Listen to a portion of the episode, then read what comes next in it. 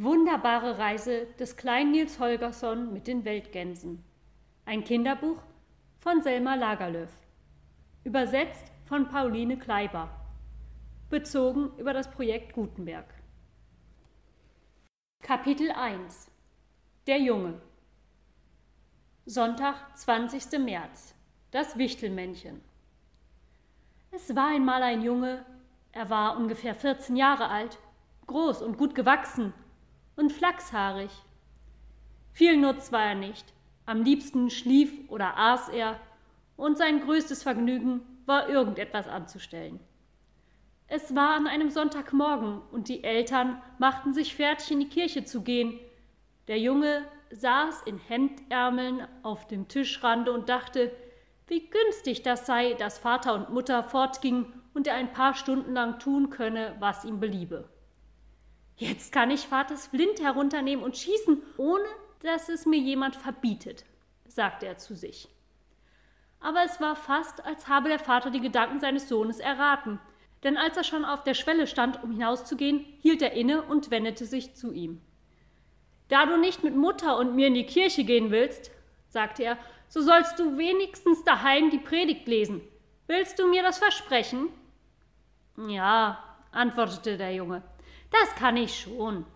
Aber er dachte natürlich, er werde gewiss nicht mehr lesen, als ihm behagte. Dem Jungen kam es vor, als ob seine Mutter sich noch nie so rasch bewegt hätte. In einem Nu war sie am Bücherbrett, nahm Luthers Postille herunter, schlug die Predigt vom Tage auf und legte das Buch auf den Tisch am Fenster. Sie schlug auch das Evangelienbuch auf und legte es neben die Postille. Schließlich rückte sie noch den großen Lehnstuhl an den Tisch, der im vorigen Jahr auf der Auktion im Pfarrhause zu Femmenhöck gekauft worden war und in dem sonst außer Vater niemand sitzen durfte. Der Junge dachte, die Mutter mache sich wirklich zu viel Mühe mit diesen Vorbereitungen, denn er hatte im Sinn, nicht mehr als eine oder zwei Seiten zu lesen.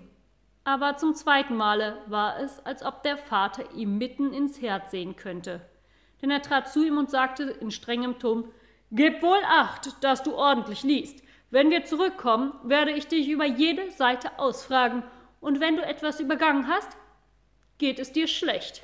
Die Predigt hat vierzehn und eine halbe Seite, sagte die Mutter, als wollte sie das Maß feststellen. Du musst dich gleich daran machen, wenn du fertig werden willst. Damit gingen sie endlich. Und als der Junge unter der Tür stand und ihnen nachsah, war ihm als sei er in einer Falle gefangen worden. Jetzt wünschen Sie sich Glück, dass Sie es so gut eingerichtet haben und dass ich, solange Sie weg sind, über der Predigt sitzen muss, dachte er. Aber der Vater und die Mutter wünschten sich sicherlich nicht Glück, sondern sie waren ganz betrübt.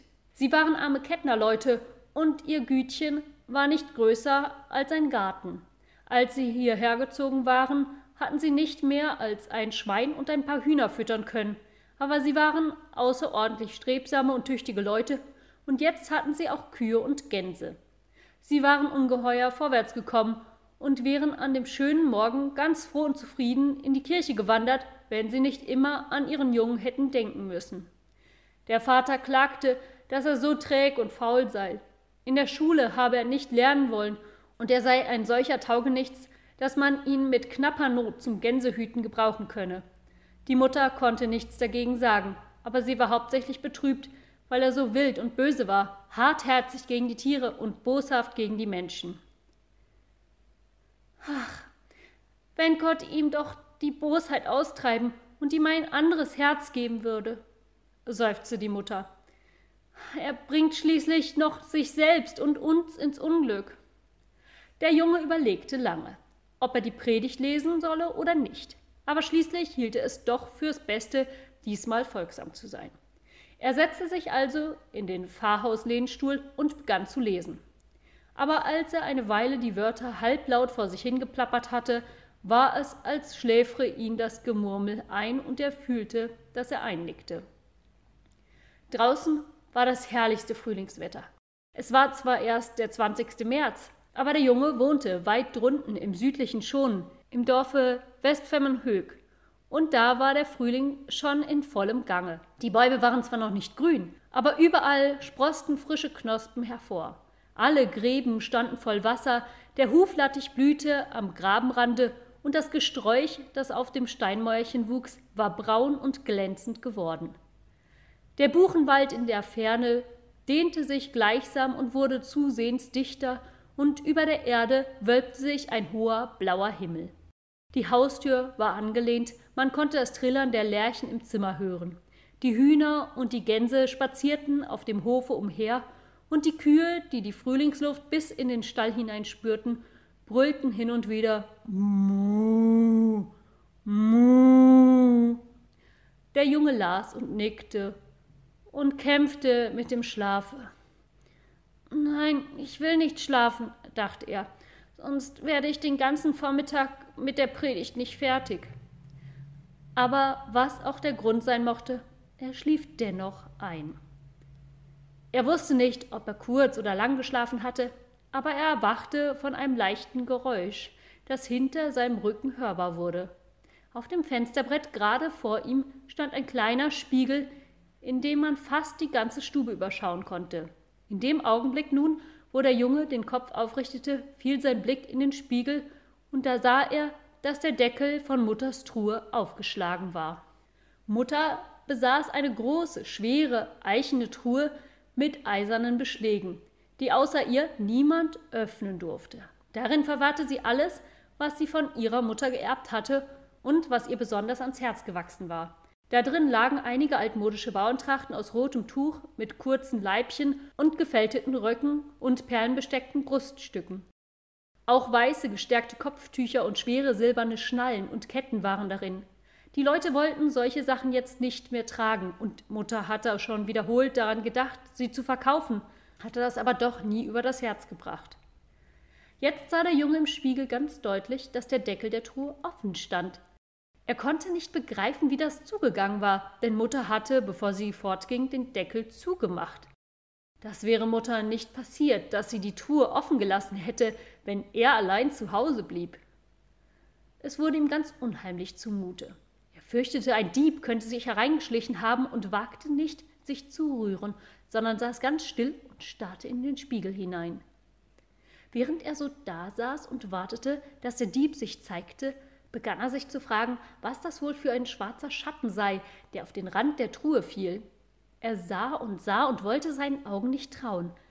Aber was dort im Anfang einem Schatten geglichen hatte, wurde immer deutlicher, und bald merkte er, dass es etwas Wirkliches war, und es war in der Tat nichts anderes als ein Wichtelmännchen, das rittlings auf dem Rande der Truhe saß. Der Junge hatte wohl schon von Wichtelmännchen reden hören, aber er hatte sich nie gedacht, dass sie so klein sein könnten. Das Wichtelmännchen, das dort auf dem Rande saß, war ja nur eine Spanne lang. Es hatte ein altes, runzliges, bartloses Gesicht und trug einen schwarzen Rock mit langen Schößen, Kniehosen und einen breitrandigen schwarzen Hut. Es sah sehr zierlich und fein aus, mit weißen Spitzen um den Hals und um die Handgelenke, Schnallen an den Schuhen und die Strumpfbänder in eine Schleife gebunden. Jetzt eben hatte es einen gestickten Brustlatz aus der Truhe herausgenommen und betrachtete die alte Arbeit mit solcher Andacht, dass es das Erwachen des Jungen gar nicht bemerkt hatte. Der Junge war äußerst verdutzt, als er das Wichtelmännchen sah. Aber eigentlich Angst hatte er nicht vor ihm. Vor einem so kleinen Geschöpf konnte man sich unmöglich fürchten.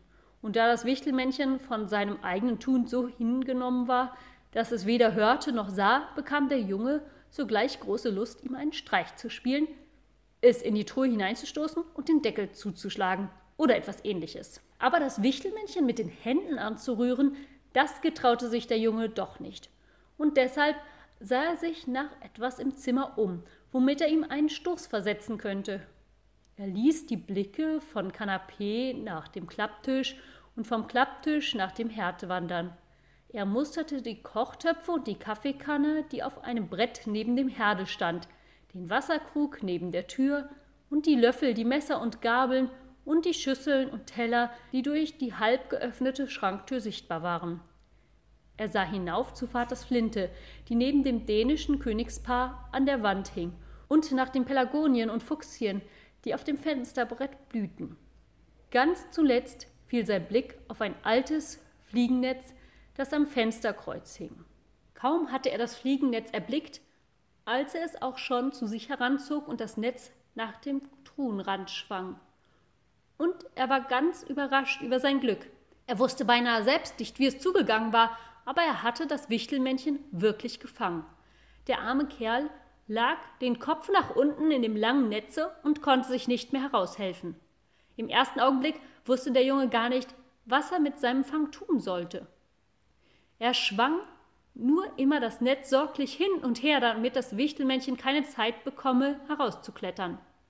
Jetzt begann das Wichtelmännchen zu sprechen. Es bat und flehte um seine Freiheit und sagte, es habe der Familie seit vielen Jahren Gutes getan und wäre wirklich einer besseren Behandlung wert.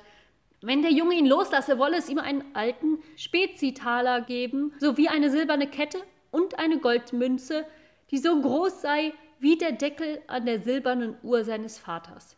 Dem Jungen kam zwar das Lösegeld nicht gerade groß vor, aber seit er das Wichtelmännchen in seiner Gewalt hatte, fürchtete er sich gewissermaßen vor ihm.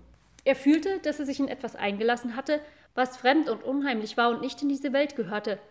Deshalb war er nun sehr froh, es loszuwerden. Er ging also schnell auf das Angebot ein und hielt das Netz still, damit das Wichtelmännchen hinauskriechen könne. Als dieser aber beinahe aus dem Netz heraus war, fiel dem Jungen ein, dass er sich größere Dinge und alles mögliche Gute hätte ausbedingen können. Jedenfalls hätte er die Bedingung stellen können, dass ihm das Wichtelmännchen die Predigt in den Kopf zaubern müsse. Wie dumm von mir, dass ich es freiließ, dachte er und begann das Netz aufs Neue hin und her zu schwingen, damit das Wichtelmännchen wieder hineinpurzle. Aber kaum hatte der Junge das getan, da bekam er eine fürchterliche Ohrfeige, dass ihm war, als zerspringe ihm der Kopf in tausend Stücke. Er flog zuerst an die eine Wand und dann an die andere, schließlich fiel er auf den Boden und blieb da bewusstlos liegen. Als er wieder erwachte, war er noch in der Hütte. Von dem Wichtelmännchen war keine Spur mehr zu sehen. Der Truhendeckel war geschlossen und das Fliegennetz hing an seinem gewöhnlichen Platz am Fenster. Wenn dem Jungen nicht die rechte Wange von der Ohrfeige so sehr gebrannt hätte, hätte er sich versucht gefühlt, alles für einen Traum zu halten. Was aber auch geschehen sein mag. Jedenfalls werden Vater und Mutter behaupten, dass es nichts gewesen sei als ein Traum, dachte er. Sie werden mir wegen des Wichtelmännchens sicher nichts von der Predigt abziehen, und es wird am besten sein, wenn ich mich jetzt eilig dahinter mache. Aber als er an den Tisch ging, kam ihm etwas sehr verwunderlich vor. Das Zimmer konnte doch unmöglich größer geworden sein. Woher kam es dann aber, dass er jetzt so viel mehr Schritte machen musste als sonst, wenn er an den Tisch ging? Und was war, was war denn mit dem Stuhl los? Er sah zwar nicht gerade aus, als sei er größer als vorher, aber der Junge musste zuerst auf die Leiste zwischen den Stuhlbeinen steigen und dann vollends auf den Sitz hinaufklettern. Und gerade so war es auch mit dem Tisch. Er konnte nicht auf die Tischplatte hinaufsehen, sondern musste auf die Armlehne des Stuhles steigen. Was ist denn aber das? sagte der Junge. Ich glaube wahrhaftig, das Wichtelmännchen hat den Lehnstuhl und den Tisch und die ganze Stube verhext. Die Pastille lag auf dem Tische, und anscheinend war sie unverändert, aber etwas Verkehrtes musste doch daran sein, denn er konnte kein Wort lesen, sondern musste erst auf das Buch selbst hinaufsteigen. Er las ein paar Zeilen, dann aber sah er zufällig auf. Dann fiel sein Blick in den Spiegel und da rief er ganz laut: Hey, sieh, da ist noch einer! Denn im Spiegel sah er ganz deutlich einen winzig kleinen Knirps in einer Zipfelmütze und Lederhosen. Der, der ist ja genauso angezogen wie ich, sagte der Junge und schlug vor Verwunderung die Hände zusammen. Aber da sah er, dass der Kleine im Spiegel dasselbe tat. Da begann er sich an den Haaren zu ziehen, sich in den Arm zu kneifen und sich im Kreise zu drehen, und augenblicklich tat der Kleine im Spiegel dasselbe. Jetzt lief der Junge ein paar Mal um den Spiegel herum, um zu sehen, ob vielleicht so ein kleiner Kerl hinter dem Spiegel verborgen sei. Aber er fand niemanden dahinter, und da begann er vor Schrecken am ganzen Leib zu zittern, denn jetzt begriff er, dass das Wichtelmännchen ihn selbst verzaubert hatte und dass er selbst der kleine Knirps war, dessen Bild er im Spiegel sah.